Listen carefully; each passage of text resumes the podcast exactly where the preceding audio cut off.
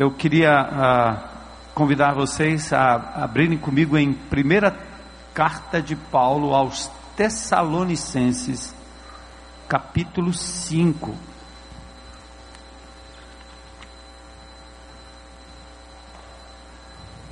Enquanto vocês abrem aí, primeira carta do apóstolo Paulo à igreja em Tessalônica, os Tessalonicenses, capítulo 5. Então vamos ficar em pé para a gente fazer a leitura.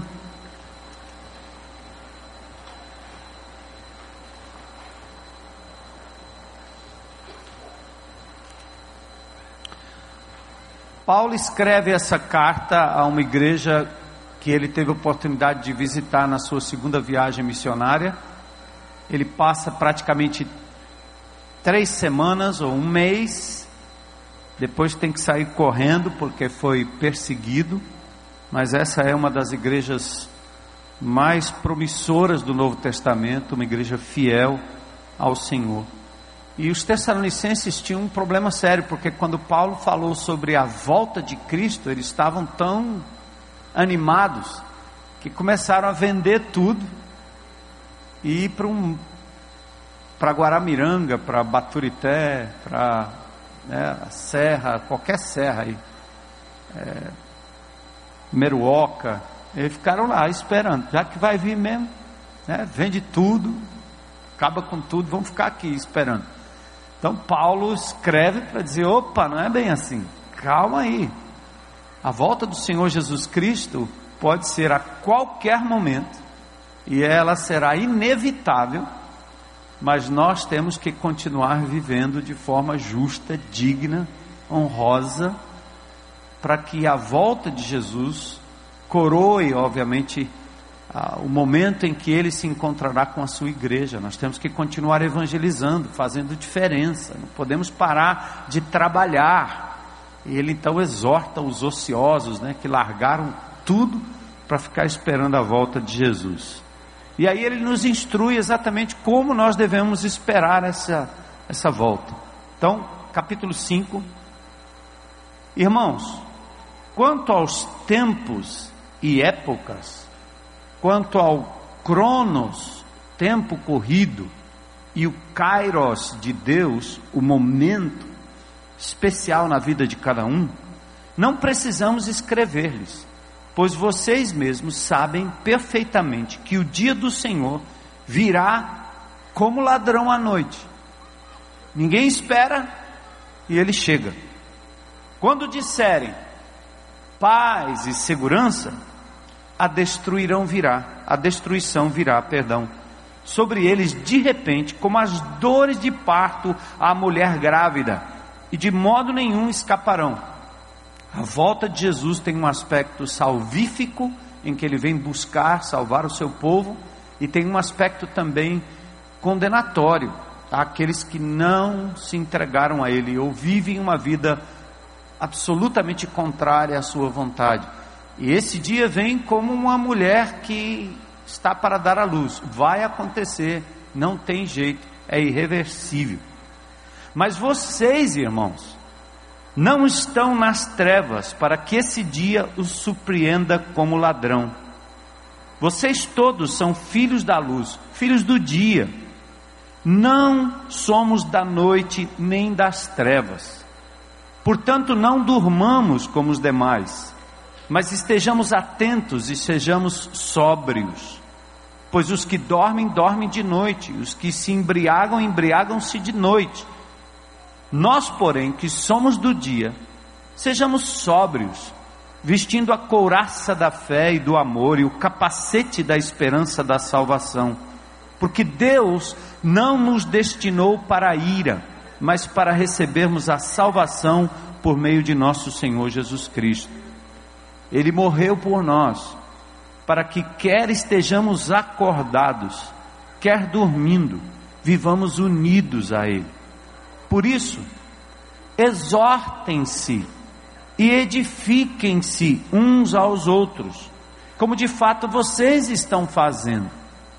Agora, lhes pedimos, irmãos, que tenham consideração para com os que se esforçam no trabalho entre vocês, que os lideram no Senhor e os aconselham. Tenham-nos na mais alta estima, com amor por causa do trabalho deles. Vivam em paz uns com os outros. Exortamos vocês, irmãos, a que advirtam os ociosos, confortem os desanimados, auxiliem os fracos, sejam pacientes para com todos. Tenham cuidado para que ninguém retribua o mal com o mal, mas sejam sempre bondosos uns com os outros e para com todos. Alegrem-se sempre, orem continuamente, deem graças em todas as circunstâncias, pois esta é a vontade de Deus para vocês em Cristo Jesus.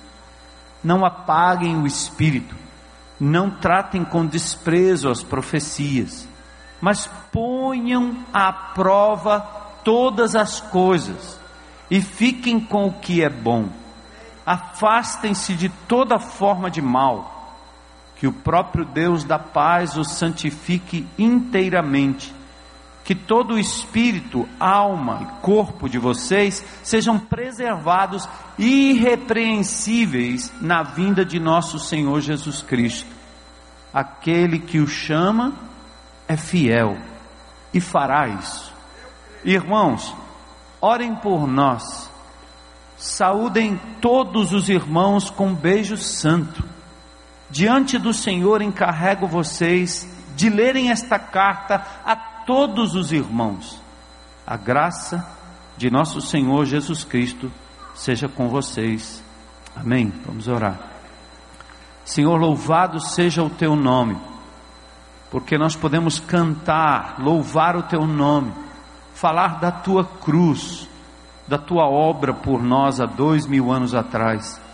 Obrigado, Senhor, porque nós não adoramos um ídolo morto, mas um Deus vivo, Cristo ressurreto, que não está mais na cruz, nem precisa ser carregado por homens, mas é um Jesus poderoso, glorioso, soberano, Senhor, dono de todas as coisas que se deu por nós, está à direita do Pai, um dia voltará para buscar aqueles que são seus e estabelecer um reino de justiça. Senhor, enquanto aguardamos a tua vinda, ajuda-nos a compreender de que forma o Senhor quer nos encontrar. Que a tua vontade seja feita em nossas vidas. E pedimos, Senhor, que enquanto estamos aqui nesse mundo, cheio de dores, de lutas, de contradições, de tanto roubo, de tanta injustiça, Senhor. Que o Senhor nos dê graça, paciência, misericórdia. Oramos ainda pelos enfermos, Senhor, como o Senhor Edizan. Oramos, Senhor, pela Leda, que em nome de Jesus o Senhor continue cuidando dela, Senhor. Dando aos familiares que estão próximos, àqueles que estão no leito, paciência, misericórdia, sabedoria, esperança, Senhor cura onde o Senhor quer operar cura para a glória do teu nome, consolo e conforto onde o Senhor quer operar também. Oramos pelo Guilherme, Senhor. Continua trabalhando na vida deste jovem, recuperando, Senhor, para trazer glória para o teu nome. Obrigado mais uma vez. Dá sabedoria ao teu povo à medida que nos aproximamos das eleições, Senhor. Para que o teu povo não seja vendido em nenhum momento, Senhor que o teu povo seja examinador de propostas, que saiba votar com consciência, que não caia nas armadilhas de parentes, de amigos, Senhor, de políticos que certamente estão operando para a compra do voto consciente de pessoas. Não permita isso em nome de Jesus. Que o teu povo participe com a consciência limpa, livre diante do Senhor. Que façam-o para a glória de Deus Toma conta desse país, Senhor. Nós oramos pelos governantes, nossa presidenta Dilma, nosso governador Cid, nosso prefeito, Senhor, em nome de Jesus. Cuida destas pessoas, dá a eles, Senhor, a graça de te conhecerem, de saberem que o Senhor é Deus e a todos os candidatos também, Senhor, em nome de Jesus, que o teu povo saiba discernir aquilo que é verdadeiro para a glória do teu nome, Senhor. Nós te agradecemos e pedimos mais uma vez por esse momento precioso em nome de Jesus. Amém. Podem sentar.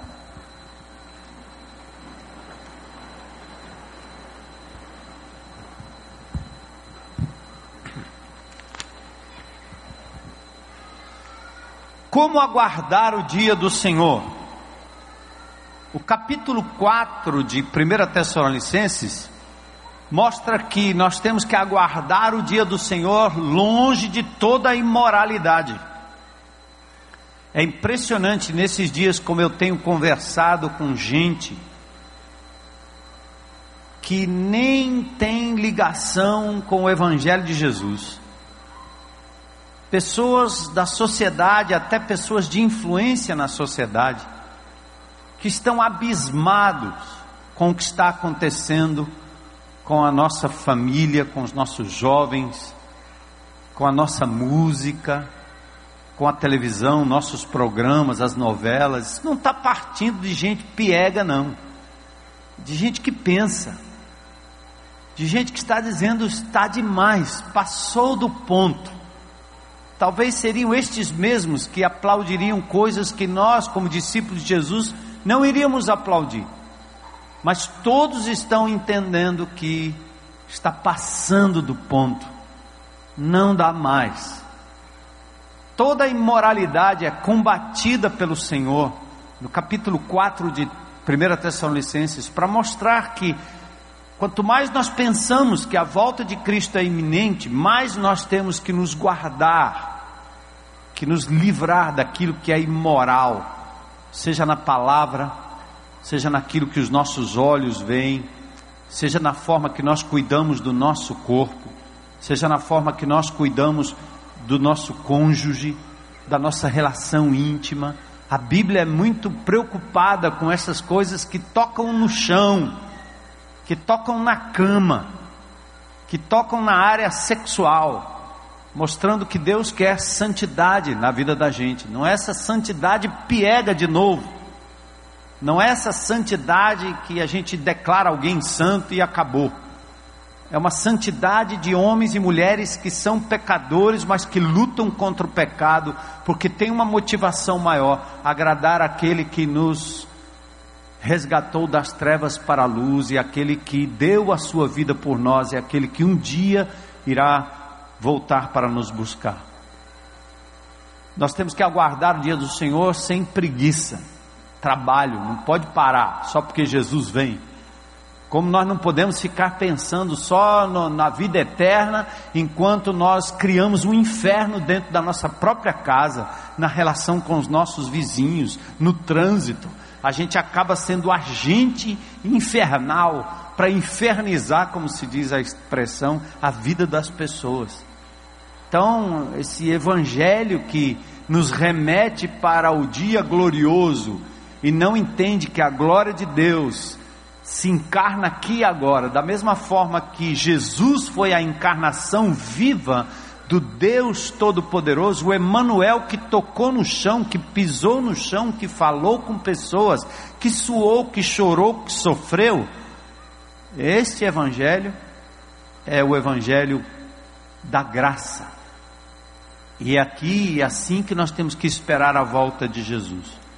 Outra coisa que Paulo enfatiza agora no capítulo 5, principalmente a partir do verso 12, que é onde nós queremos focar hoje à noite, é que o Senhor quer que a sua igreja viva de forma a se edificar mutuamente, a viver numa unidade familiar em que um ajuda o outro mutualidade, cuidado mútuo, para a gente não se transformar num grupo de espectadores de um culto dominical. Nós não somos isso. Nós estamos aqui hoje à noite porque durante a semana o Senhor tem falado com cada um de nós. O Senhor tem nos guiado e nos conduzido. Você tem lido, aprendido de Deus, orado ao Senhor, vivido as lutas do dia a dia na presença do Senhor, e aqui nós nos reunimos para celebrar tudo que Deus tem feito e agradecer e ouvir um direcionamento da palavra de Deus que é um simples complemento, como alguém que no final de semana vai a um restaurante especial para comer uma comidinha um pouco diferente daquela que se come no dia a dia. Tão boa quanto, tão útil quanto, tão nutritiva quanto, mas jamais deverá ser a única coisa que se vive diante de Deus, porque senão, de novo, seríamos transformados numa plateia, simplesmente uma igreja de plateia.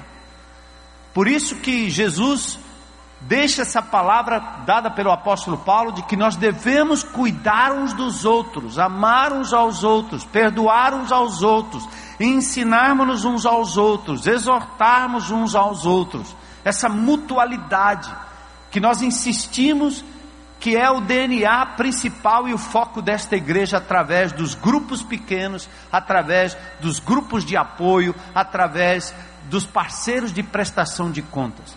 Nenhum membro dessa comunidade pode viver de forma isolado, sob o perigo de se afastar de Deus de tal ponto que perde a perspectiva da volta de Cristo, da vida de Cristo e da igreja de Cristo. A segunda vinda não só alimenta a nossa esperança na redenção de todas as coisas, e eu espero, como você espera, aquele encontro triunfal de Jesus.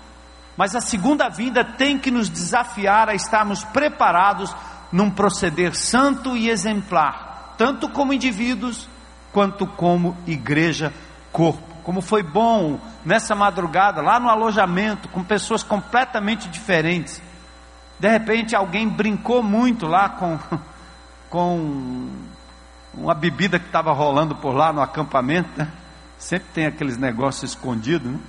E a turma brincava, dizia: chama o pastor aqui para abençoar o um negócio aqui. E eles brincavam todo o tempo. Mas num determinado momento, eu ouvi alguém falar: Você é de que igreja? Eu sou da igreja batista, sou discípulo de Jesus, mas me congrego na igreja batista. Ele virou para o grupo lá e disse: Ei, a igreja batista é uma igreja séria eu conheço os batistas, conheci Fulano, Beltrano, e começou a mencionar homens de Deus que ele conheceu. Inclusive um que perdeu a vida num desastre de avião, e ele disse para o grupo lá: Eu chorei quando aquele homem morreu, porque ele era um homem simples, ele falava de um missionário.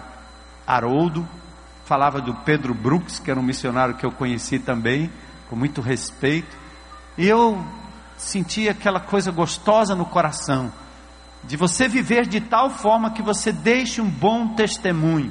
Ah, nós não queremos nome de igreja, eu sou discípulo de Jesus, sou da igreja de Jesus. Mas é muito bom quando você ouve alguém falar que nós fazemos parte de uma denominação ou de um grupo sério, que tem o respeito da comunidade.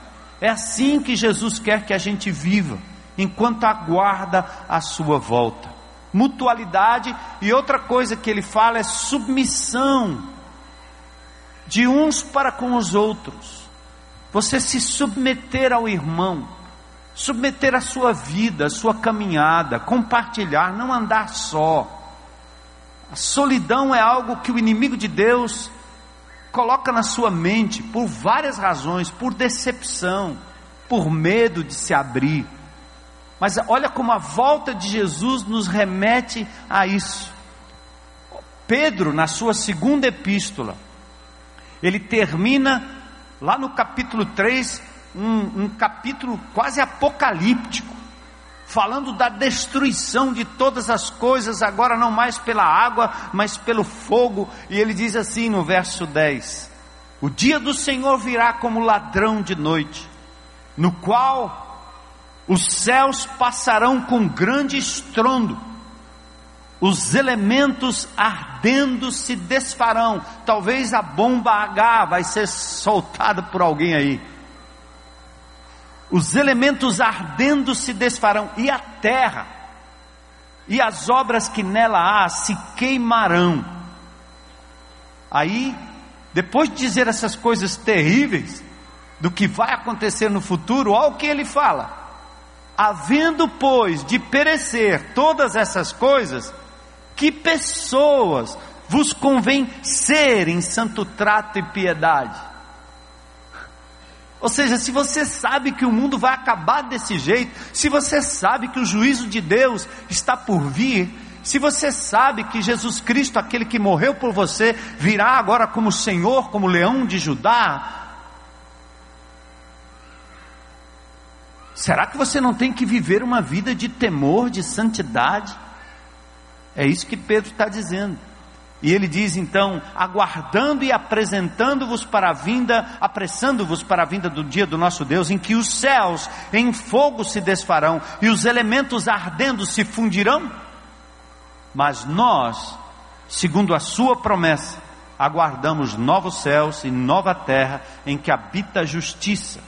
Por isso, amados, aguardando essas coisas, procurai que dele sejais achados como gente imaculados e irrepreensíveis em paz. Percebe? Toda doutrina, e aqui eu chamo atenção para aqueles mestres né, que gostam da doutrina, escatologia, isso, aquilo, não é para você ficar manuseando númerozinhos do Apocalipse. Sete selos, sete trombetas, sete taças, 144 mil. A Bíblia não é para ser lida para que você acumule informações e fique brincando com, com números e, e, e episódios.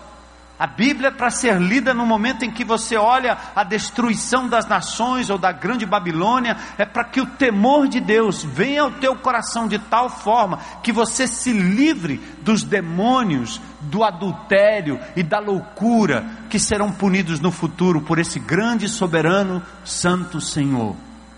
Entende? Nada de querer estudar a Bíblia para acumular informação, é estudar a Bíblia para ser uma pessoa irrepreensível diante do Senhor, cada dia mais restaurado em santidade, ou então não valeu, é a própria Bíblia que dá esse parâmetro para nós. Então, quais são as marcas de uma comunidade que espera o retorno do Senhor? A segunda vinda exige relações de mutualidade e submissão dentro da comunidade. Eu quero propor aqui que a partir do verso 12 até o verso 22, ou até o final do, do capítulo,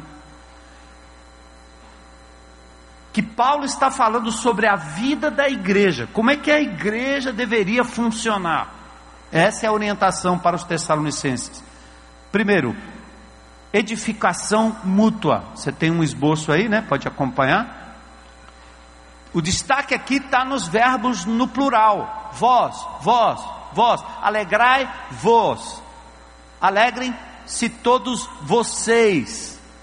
Todos os verbos aqui estão, na, na sua maioria, aliás, no plural, indicando que é uma coisa comunitária, não é uma, uma, uma aplicação individual para a minha vida. A relação entre líderes e liderados, pastores e ovelhas, membros do PG e a liderança do PG. Tem aqui uma relação de líderes e liderados, e a ênfase na mutualidade nos leva para as relações entre discípulos no âmbito de reuniões menores e reuniões maiores, e na relação do cotidiano. Verso 10: edificação mútua. Verso 10 diz: Ele morreu por nós, para quê? Para que quer estejamos acordados, quer dormindo, vivamos como, gente? Unidos a Ele. Que coisa! Eu sou de Cristo, sou discípulo de Cristo, sou seguidor de Jesus Cristo. Abra sua boca em todo lugar que você for e diga isso. Eu sou de Cristo, eu sou discípulo de Jesus Cristo. Quem é discípulo de Jesus? Pode repetir isso? Eu sou discípulo de Jesus. Glória a Deus, sou seguidor de Jesus Cristo. Nós devemos clamar isso bem alto, mais do que o nome do time, mais do que o nome do artista predileto. Paulo encerra o verso 10 dizendo que todos nós estamos unidos a Ele. Cristo, como consequência da Sua morte por nós, Ele nos uniu. Só Ele nos faz povo seu corpo seu, família de Deus, edifício de Deus, uma comunidade formada por discípulos de Jesus. Por isso, Efésios 2, 4 a 6 diz: Deus, que é riquíssimo em misericórdia pelo seu muito amor com que nos amou, estando nós mortos em nossas ofensas, nos vivificou juntamente com Cristo, pela graça sois salvos, nos ressuscitou e nos fez assentar nos lugares celestiais em Cristo Jesus Presta atenção aqui. Nós estamos juntos aqui nesse auditório e nos reunimos nos grupos pequenos, não porque nós gostamos uns dos outros. Se você fosse escolher alguém para estar junto, é provável que você não me escolheria. É provável que você não escolheria o seu irmão aí do lado, ou a pessoa que está atrás, ou a pessoa que está na frente. Nós não estamos juntos porque nós preferimos uns aos outros, mas porque todos nós estamos ligados numa mesma fonte, Jesus. O que nos une é Jesus. O que nos gruda uns nos outros é Jesus. É como se você pendurasse bolinhas num só armador, num só gancho todas elas vão ficar bem juntinhas, não tem como separar, porque o vértice é Cristo, o que nos junta é Cristo. A gente costuma falar isso na relação marido e mulher. Quanto mais, por que, que é importante o marido e a mulher, o namorado e a namorada amarem mais a Cristo do que um ao outro? Porque à medida que eu me aproximo mais de Jesus, olha o vértice, à medida que eu me aproximo mais de Cristo, e a minha mulher se aproxima mais de Cristo, mais perto uns dos outros nós estamos, ou um do outro. Entende? Glória a Deus. Entende? É assim. Por isso, eu quero saber se a minha. Opa, que legal, tem a ilustração ali. Nem percebi. Ah, que lindo! Uhul! Eu e a Heloísa. Eu subi primeiro.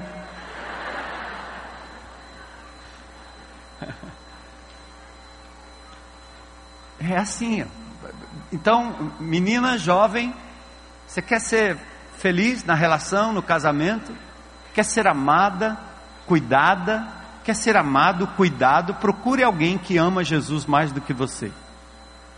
Pergunta estranha, né? Você conhece uma garota e diz: uh, Você ama Jesus mais do que a mim? Ela diz: Não, eu te amo, meu amor, então não presta. Não, eu amo Jesus, eu amo Jesus. Então é você mesmo, bora, vai dar certo. Então nós não estamos juntos porque nós preferimos uns aos outros. Qual a implicação disso? Nossas preferências para o convívio com pessoas no mesmo grupo não deveria começar por afinidade. Pega esse princípio aí. Você não deve se juntar num PG, você não deve convidar pessoas para jantar, almoçar com você, porque você gosta delas. Mas porque elas são unidas a Cristo ou porque elas serão unidas a Cristo à medida que se aproximam da sua vida, porque você vai apontar para Jesus. Amém, igreja? Nós estamos quebrando isso na nossa comunidade. Aqueles grupos de afinidade que se reúnem a mesma pessoa há, há três, quatro, cinco anos. E a gente não abre a casa. Abre a tua casa. Chama o teu irmão para vir morar contigo. A gente acabou de cantar aqui, quer dizer isso. Chama o outro, traz para dentro. Vem comigo. Nossas preferências para o convívio com pessoas no mesmo grupo não deveria começar pela afinidade, parentesco, nível social ou compatibilidade de personalidade. Jesus não teria escolhido nenhum daqueles homens. Aliás, nenhum ser humano seria compatível com o caráter de Cristo mas ele escolheu os caras mais complicados que haviam naquela região, inclusive um traidor. Devemos nos abrir para aqueles que, em busca de Cristo ou estando em Cristo, possam ser alvo do amor de Deus que está em nós e que passa por nós. Somos responsáveis uns pelos outros. Verso 11. Vamos lá. Por isso, porque nós estamos unidos em Cristo, ele diz: exortem-se, edifiquem-se uns aos outros, como de fato vocês estão fazendo. Então, se estamos conscientes do iminente, inadiável dia do Senhor, nós temos que nos tornar exemplos de quem cuida uns dos outros, instrumento de Deus na vida uns dos outros. Por isso, quando nós nos reunimos como irmãos, nós temos que exercer isso exortação, edificação, ensino. Edifiquem-se uns aos outros, como de fato vocês estão fazendo. Exortem uns aos outros, exortem-se. A palavra exortar quer dizer chama atenção para os eventuais desvios que os irmãos possam estar vivenciando. Edificar significa promova crescimento, jamais derrube o outro, não decepcione, induzir ao tropeço não vale, não vale defraudar o irmão, nem desestimular o irmão, nem desconstruir o que Jesus está construindo. E aqui eu volto de novo ao mesmo discurso. Lá, nesse tempo que eu passei ali, tinha um outro pastor. A gente conversou muito, amado pastor, querido pastor. E ele me perguntando como é que a gente conseguia, com um grupo tão grande, manter o cuidado. O cuidado, se fosse o meu cuidado pela sua vida, vocês estariam fritos, como diz o outro porque eu não consigo nem cuidar direito daqueles que Deus colocou dentro da minha casa. Quanto mais de 10, 20, 30, 40, 50 mil, 2 mil, 3 mil, 4 mil, 5 mil. Aliás, o plano de Deus nunca foi este. O plano de Deus foi que nós todos possamos cuidar uns dos outros, sermos responsáveis pela vida uns dos outros. Exortação não é do pastor, é como a mãe que pega a criancinha, a criancinha faz coisa errada e eu vou eu vou chegando e a mãe diz assim: "Oi, pastor está chegando". Oi. O menino olha para mim com o olhão regalado, né, mais do que o meu, e fica com medo de mim. Não, mulher, cuida do rapaz aí. É sua responsabilidade, não é minha não. Não precisa trazer a pessoa aqui para o pastor dar um sermão nele, não. Dê você. Exorte o irmão, não espere não, a hora é essa, caminhe ao lado dele. E isso tem duas implicações. É você se tornar um agente de edificação e exortação na vida de alguém, mas acima de tudo, você se submeter a um parceiro de prestação de contas. Lembra que nós pregamos isso aqui algumas semanas atrás? Você procurou seu parceiro de prestação de contas? Você achou alguém com quem você possa partilhar aquilo que você tem aprendido de Deus e o que você tem resolvido fazer com aquilo que você tem aprendido de Deus? Você tem aberto seu coração para alguém? É isso que Paulo está dizendo, que tem que acontecer dado a volta de Jesus. Isso traz saúde para o corpo de Cristo. E também parte do grupo pequeno tem a ver com isso.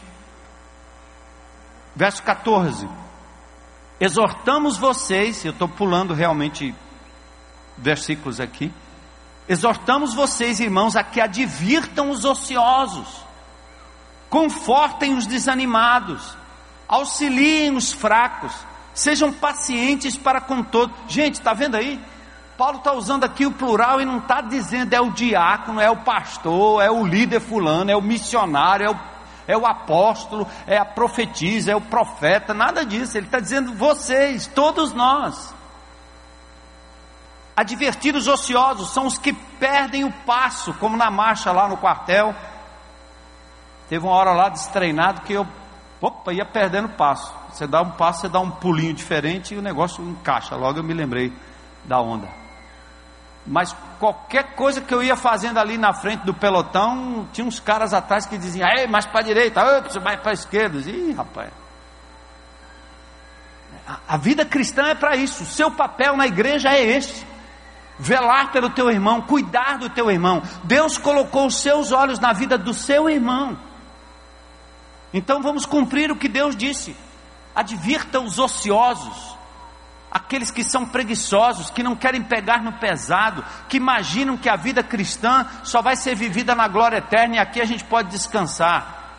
Conforte os desanimados os que desfalecem pela perda dos irmãos, pelas durezas da provação do dia a dia, os que acham que o livramento não virá, os que perdem a visão da promessa divina, ergue, traz para perto, dá uma palavra de estímulo, chora com ele. Como aquele colega de turma hoje que falou, ele não é evangélico, tenho certeza disso, mas ele disse: Eu chorei quando aquele homem partiu, chorei com a família Chorei como um deles. Chorar com os que choram. Solidariedade. Espírito de quem se condói, de quem percebe o outro triste no meio da congregação. Você tem essa visão, irmão? Eu não enxergo tudo, mas de vez em quando eu olho alguém assim e digo: Você está triste. Você está triste. Por que, que você está triste? Você percebe? ou não percebe? Ou entra e sai e não percebe? Você está passando por alguma coisa, por alguma luta, por alguma dificuldade? Hein? Ou você não percebe? É? Você consegue? Quando entrou aqui, você percebeu? Tudo bem com você? Tudo bem. Chateado com alguma coisa? Não. Não? E tu? Mais ou menos. Eu sabia desde que eu entrei aqui, sabia? Deus te abençoe, viu? O Senhor é com você, tá bom? Amém, igreja?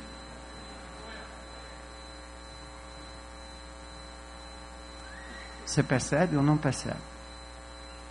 Ou fica cobrando das pessoas que não percebem o que você está vivendo quando você não percebe o que os outros estão vivendo ao redor? Qual é seu nome? Luana? Vamos orar pela Luana? Feche os teus olhos aí. Senhor, eu quero te adorar em nome de Jesus. Te agradecer pelo fato de que o Senhor ama a Luana incondicionalmente. Que o Senhor conhece as lutas dela, Senhor. Ela veio aqui nesse lugar porque o Senhor a trouxe. E ela está no meio dos teus servos, Senhor daqueles que estão cheios do teu amor para amar com o amor que o Senhor ama. Abençoa tua serva, cuida dela, Senhor, vá adiante dela. Pedimos um milagre poderoso na vida dela, Senhor. Pedindo que ela erga os olhos, olhe para a cruz, olhe para o Senhor e receba consolo e conforto no dia de hoje. Mas nós queremos dizer, como igreja, que nós nos importamos com ela e que vamos orar até que a vitória chegue, Senhor, e até que ela possa alegrar-se no Senhor, mesmo no meio da tribulação. Nós te agradecemos e adoramos em nome de Jesus. Amém. Você se importa? É o que Paulo está dizendo. Ou você passa lotado, né? Não precisa ser profeta, não precisa para saber e perceber essas coisas. Basta se importar como Jesus se importa. Eu não acredito que Jesus passaria por alguém com um semblante triste sem dizer ou fazer alguma coisa.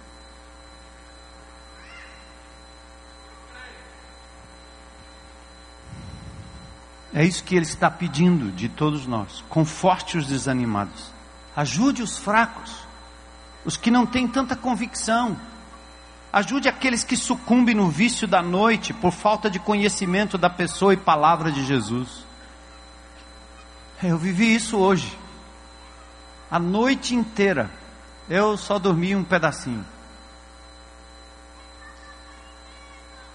Porque as pessoas não sabem fazer outra coisa senão passar a noite fazendo aquilo que não faz sentido. E, e, talvez você precise parar um pouco com essa história de dizer, como às vezes eu ouço alguém dizendo: é, na nossa igreja tem esse tipo de gente, na nossa igreja tem esse tipo de gente, eu não acredito que nossa igreja tem esse tipo de gente. Às vezes me parece muito mais uma observação de polícia ou policialesca, para não dizer polícia, uma, uma, uma, uma observação de juízo do que misericórdia. Você precisa compreender a fraqueza do outro, porque você precisa admitir que você é fraco. E se a glória de Deus e a graça de Deus está te mantendo forte, é para que você vá lá e auxilie o fraco. E se aquela pessoa não responde à palavra de Deus, Mateus 18, leva para a disciplina. Mas não é justo que você macule o corpo de Cristo com suas palavras, passando adiante, fazendo observações nas quais você não gastou nem um tempinho para orar, talvez. Só para dizer, na nossa igreja tem isso, tem aquilo, e tem mesmo. e por que é que tem? Ora, tem porque Deus nos dá objetos do seu amor aqui. Ele andou no meio de gente assim. Ele não excluiu, ele não apontou, ele andava rodeado de pessoas complicadas. É assim mesmo. Ame, chegue junto. Isso é ser igreja, isso é estar unido em Cristo Jesus, isto é cumprir a missão que Ele nos deixou. Sermos pacientes com todos, não podemos desistir de ninguém, todos estão sob a guarda de Cristo, ninguém vai ser deixado para trás no exército de Jesus. Quando a gente estava marchando lá, o indivíduo, o cara chega atrasado, ninguém sai se o camarada não chegar. O cara erra o passe, a tropa toda olha para ele e diz: opa, ajeita aí, ajeita aí, ajeita aí, porque em prol do todo nós temos que lhe ajudar. Aquele que não sabe muito é o elo mais fraco da história, mas ele é o elo mais importante. Os quebrados, os doentes, os viciados, os malucos, as pessoas que estão perdendo o juízo por causa da vida, machucados, são aqueles elos mais fracos, mas são as pessoas que mais cuidado precisam. E nós temos que ser uma comunidade de restauração. Acolhe, traz para dentro. Não desista de ninguém. Misericórdia, não retribua mal com mal. Perdoe. Pense nisso bondade para com os de dentro e os de fora, acolha, abençoe, faça o bem aos que estão entre nós, primeiro aos domésticos da fé, diz a Bíblia, e aos que queremos atrair para Cristo, que nos uniu e nos livra da ira vindoura. Então vamos criar uma comunidade do bem, que faz o bem, que quer o bem, que pensa no bem do outro, não no mal. Somos da mesma família. Esses são princípios de convivência para que o nome de Cristo, ou em nome de Cristo, aprendamos, aprendamos a viver com o diferente e com todo tipo de pessoa que o Senhor colocar em nosso caminho, dentro e fora do grupo. Exorta, conforta, ajuda, tenha paciência, misericórdia e bondade. Essa é a convivência do grupo pequeno, essa é a convivência fora deste âmbito aqui, onde a gente nem percebe muita coisa neste momento. Versos 12 a 13: submissão mútua. É outra maneira que a igreja deve viver enquanto aguarda a volta de Cristo. Agora lhes pedimos, irmãos, que tenham consideração para com os que se esforçam no trabalho entre vocês e os que o lideram, os lideram no Senhor e que os aconselham através do seu papel de liderança. Verso 13: tenham-nos em mais alta estima, com amor por causa do trabalho deles. A igreja de Jesus, contrária a esse relativismo que a gente vê por aí, a anarquia que nós estamos presenciando nesse país, o desrespeito de uma sociedade sem Deus, a igreja vive sob a autoridade divina e sob a autoridade de pessoas que foram colocadas para liderar a igreja de Jesus. Eu tenho que reportar de novo essa experiência rica do final de semana. Entre um grupo de mais ou menos 50 pessoas ali, vários ex-alunos do colégio militar, pessoas de bem, pessoas que falavam todo o tempo, se recordando da época. Aliás, eu vi o depoimento de um, de um oficial dizendo que tudo que ele quer para a filha dele, para os filhos dele, é colocá-los de novo no colégio militar. Eu quase que acrescento, boto também no querigma. Porque ele disse: no colégio militar a gente aprende disciplina, respeito. Eu vi uma reportagem essa semana que esse é o país em que mais se desrespeita o professor. em que os alunos entram na sala de aula para bater no professor, para matar o professor, para ofender o professor, e a gente acha isso muito legal, porque nós estamos vivendo num negócio meio liberal, nada de preconceito, nada de preconceito. Eu estou cansado de ouvir essa palavra, nada de preconceito que tudo quanto é bagunça, tudo quanto é loucura, tudo quanto é desrespeito, agora virou nome de se não fizer é preconceito, se não quiser é preconceito, se não deixar é preconceito. O ladrão vai entrar na tua casa, não seja preconceituoso. Abre, deixa ele entrar. Quer estuprar a menina, abre, tudo bem, vai aí, cara. Nada de preconceito, né? Porque afinal de contas, são uma sociedade hipócrita, burra. E pior quando isso vem de pessoas intelectuais. Às vezes são pessoas de formação intelectual, tudo que vem na boca é a palavra preconceito. Voltando para o fato de que na igreja de Jesus há respeito pela liderança, que não é déspota, que não exerce autoridade para se beneficiar. Infelizmente há lideranças, há pastores que tudo que tem na igreja está em nome dele. O hospital está em nome dele, o cemitério está no nome dele, a casa está no nome dele, o templo está no nome dele, a propriedade está no, tudo está no nome dele. É o evangelho para fazer a, a fortuna do cara, a aposentadoria. Como assim? A igreja de Jesus é, da, é de Jesus, é do povo de Deus.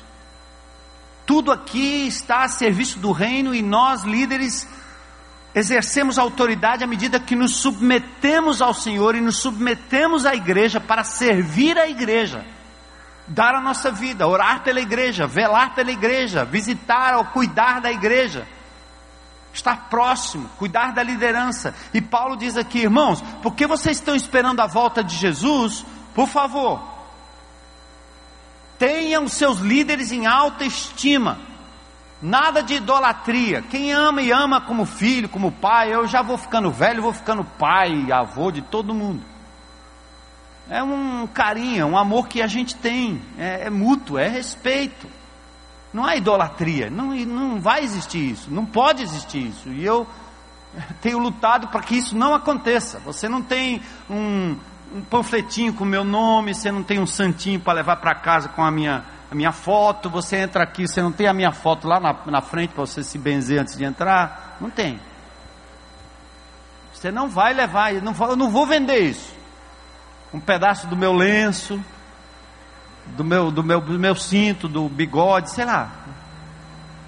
Nunca fizemos isso aqui. Mas há respeito pela liderança constituída, como deve haver respeito pelos mais velhos, como deve haver respeito dentro de casa pelo pai, pela mãe. A igreja tem que ter essa estrutura de liderança, respeito e honra aos líderes espirituais, e é isso que essa igreja tem feito com a gente em todo esse tempo. Amor que visa o bem do outro, a intercessão de irmãos que são acordados na madrugada para interceder por nós, pela liderança, pelo líder de grupo pequeno, pelo irmão. Paz com Cristo pressupõe que a paz possa reinar entre nós também. Então, a despeito da hierarquia funcional dos líderes, cada discípulo deve se submeter ao grupo pequeno, ao seu parceiro de prestação de contas. Procure alguém, se submeta e diga: Me ajude a caminhar, eu preciso de você. Expressões bíblicas da reunião, versículos 16, 17 e 18 marcas do ajuntamento do Senhor. Vocês querem saber como é que funcionava o negócio naquela época? O Novo Testamento não estava ainda completo, havia uma atividade profética, como eu acabei de falar, talvez aqui uma sequência das duas mensagens que eu preguei anteriores, anteriormente. Então, veja o que está acontecendo agora no culto público.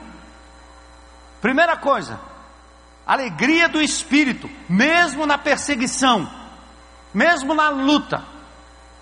Deus há de dar para você uma alegria que ninguém pode tirar, que está lá dentro, mesmo que lhe tirem o, o parente, o familiar, o pai, o amigo, a alegria, o emprego, o dinheiro, podem levar tudo.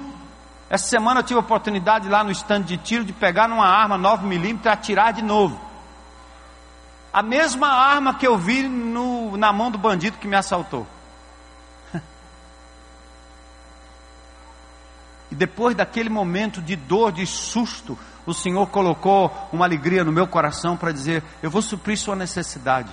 Alegre-se em mim, eu te livrei da morte. Cara, não é fácil misturar decepção com alegria. Aí quando eu olhei para a arma de novo, ah, eu poderia ter morrido naquele dia com essa arma aqui. Alegria, mesmo na tribulação.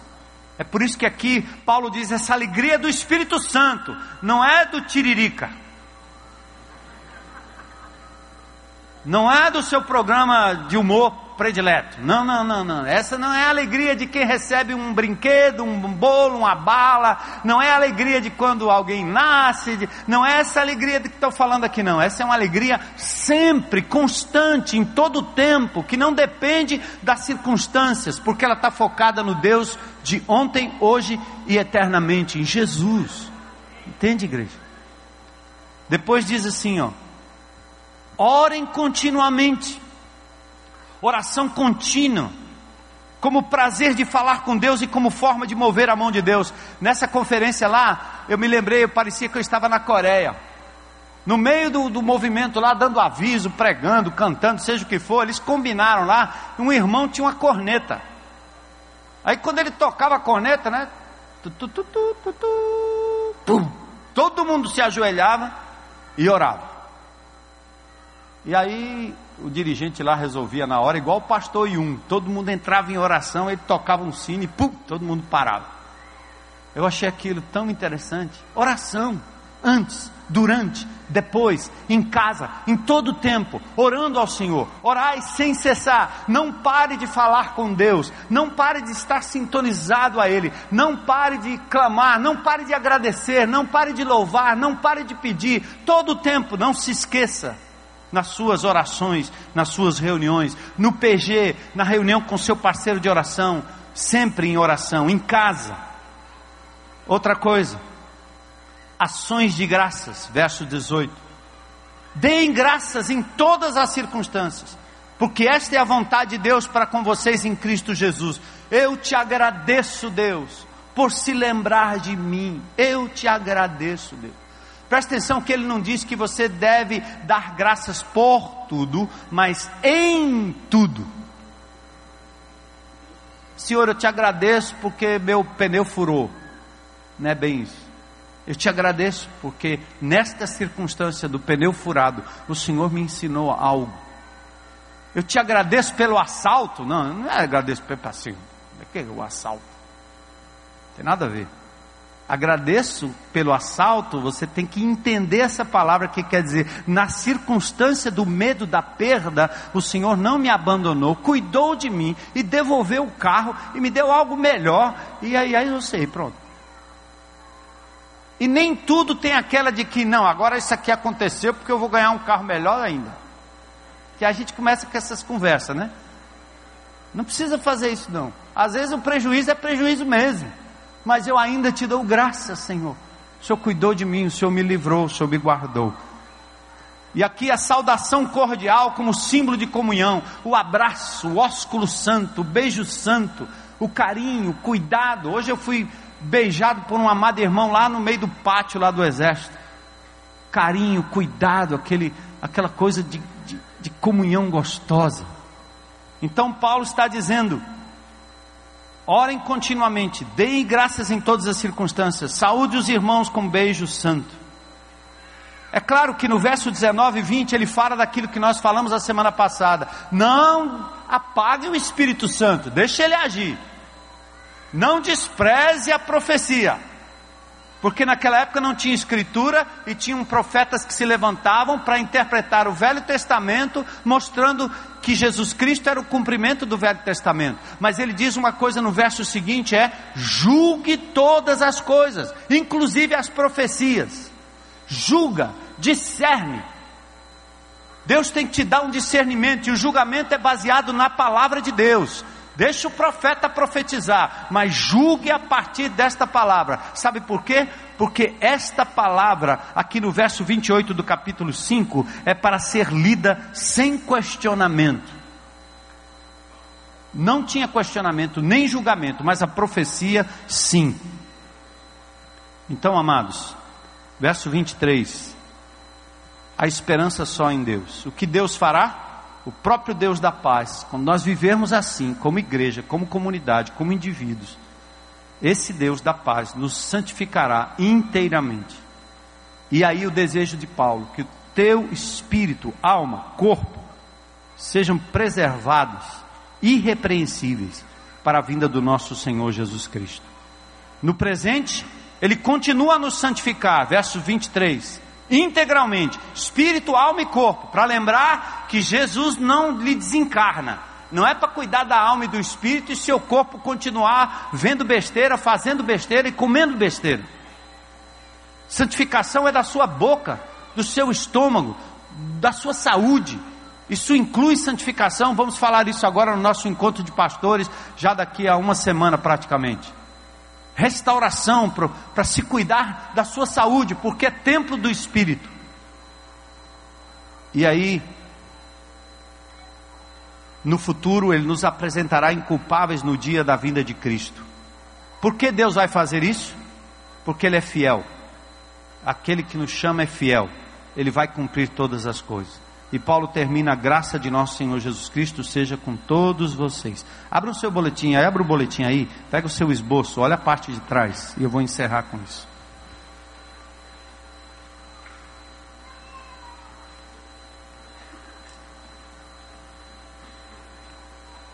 Na sua caminhada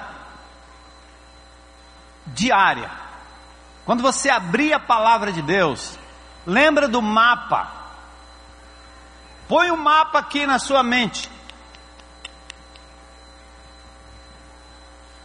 E siga comigo, porque é assim, esse mapa vai nos ajudar a compreender o que Deus está nos falando na nossa vida, na linha do nosso tempo, na nossa caminhada. Há momentos na vida, há situações da vida em que Deus fala com a gente.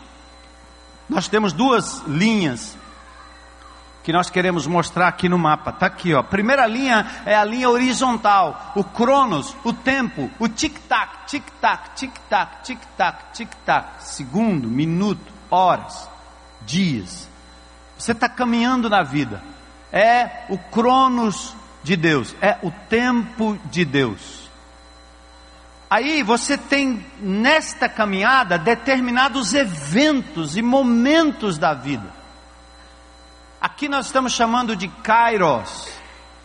Por favor, não vá sacralizar essas duas palavras, elas são intercambiáveis, mas a guisa de ilustração, é por isso que Paulo começou a falar sobre tempos e épocas, tempos e épocas, tempos e épocas. Então você vive na sua linha do tempo e você tem momentos, lembra? Aquele dia, aquela perda, aquele encontro, aquela hora, aquela coisa que aconteceu com você e você entendeu que Deus estava falando contigo através daquela circunstância, porque você tem a palavra de Deus na sua mente, você interpreta aquela situação como uma situação em que Deus está lhe dizendo algo. Por exemplo, na perda, você aprende a entregar tudo a Deus, a buscar esperança nele, a entender que Ele é suficiente, entender que Ele vai cuidar de você. Quando você vê algo interrompido na sua vida, se é do Senhor, Ele há de completar. Aquele que começou a boa obra em vós há de completar até o dia de Cristo. Então esse esse Kairos é o tempo de Deus, o momento de Deus e o que Ele está lhe dizendo. Então, na palavra de Deus, quando você estiver meditando, você tem duas partes aqui. Uma é o que Deus está me dizendo. Segundo, o que eu vou fazer a respeito do que Deus está me dizendo? Eu vou melhorar nisso, eu vou parar com isso, eu vou deixar isso, eu vou buscar isso, eu vou implementar isso, eu vou amar mais, eu vou buscar mais, vou perdoar aquela pessoa, eu vou dar um presente para aquele irmão, eu vou passar a notar as pessoas de uma forma diferente, que eu não notava antes, porque Deus me falou através da Sua palavra. Então o mapa tem esses dois quadrantes, o que Deus está me dizendo e o que eu vou fazer a respeito. E aí tem quatro coisinhas que vão funcionar para você individualmente, com o seu parceiro de prestação de contas, no seu grupo pequeno.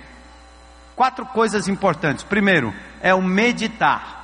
Medita na palavra, medita, medita, medita, medita, rumina, põe para dentro, puxa para fora, põe de novo, pensa, repensa no que Deus está lhe dizendo naquele texto da palavra de Deus.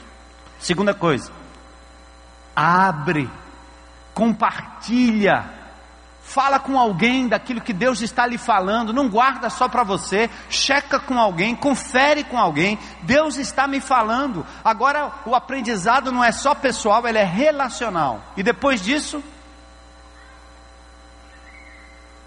planeja fazer algo a respeito.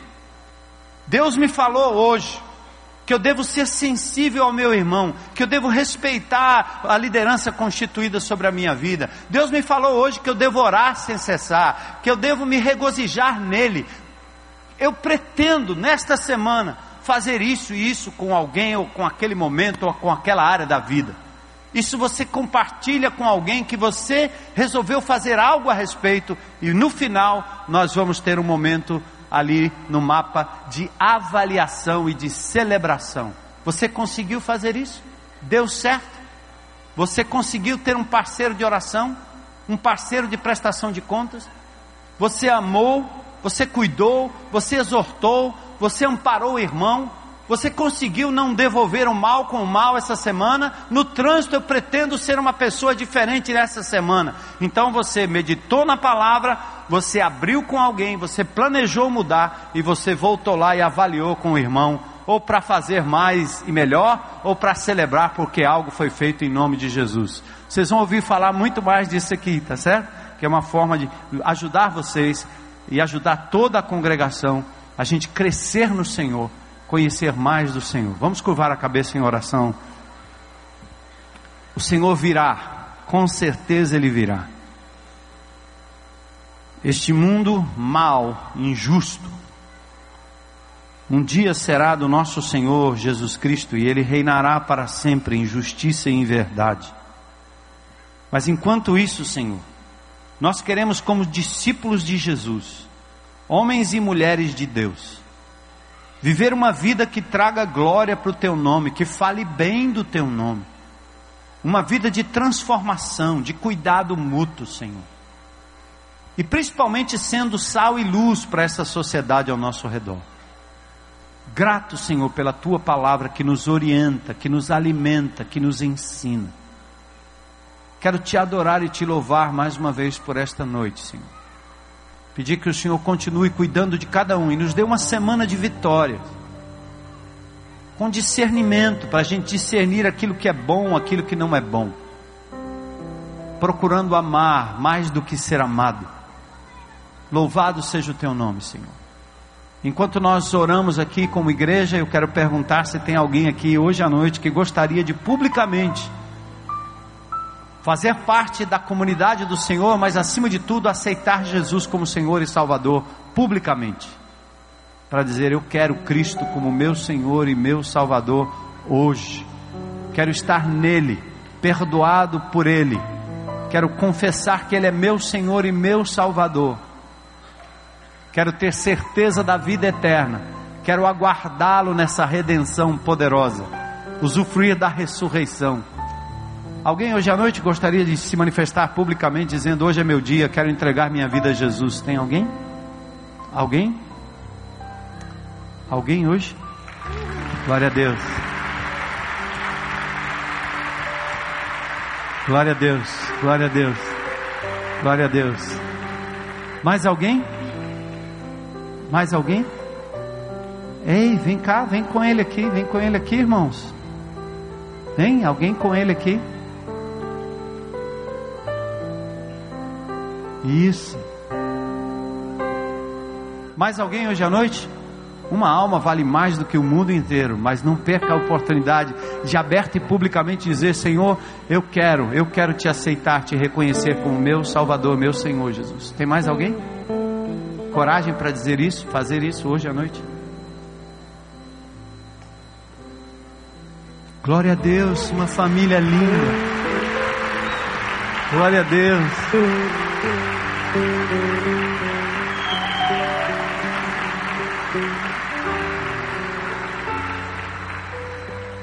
Glória a Deus, Deus te abençoe. Que coisa linda.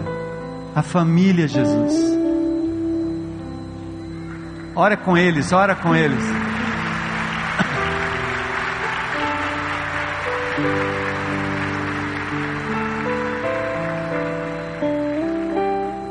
Mais alguém? Coragem, né? Glória a Deus, glória a Deus.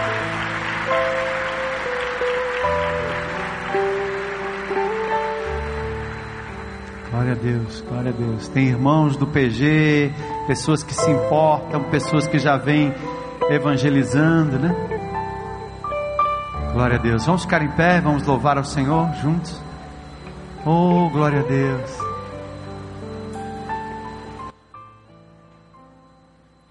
Vamos cantar esse Deus cântico. que se fez homem, habitou entre nós. Um tributo à pessoa de Jesus. Vamos louvá-lo. Servo humilde foi, para a glória de Deus Pai. Não há outro igual a ti, Senhor. Ele nos uniu, ele nos comprou. És meu alvo, quero ser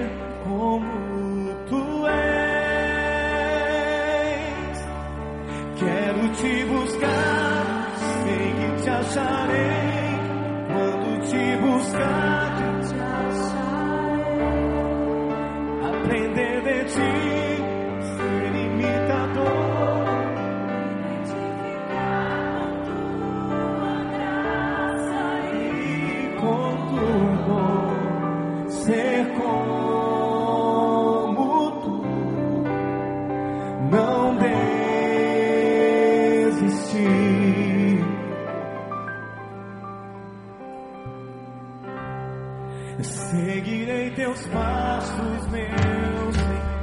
É o que vamos fazer essa semana, seguir nos passos de Jesus. Deus que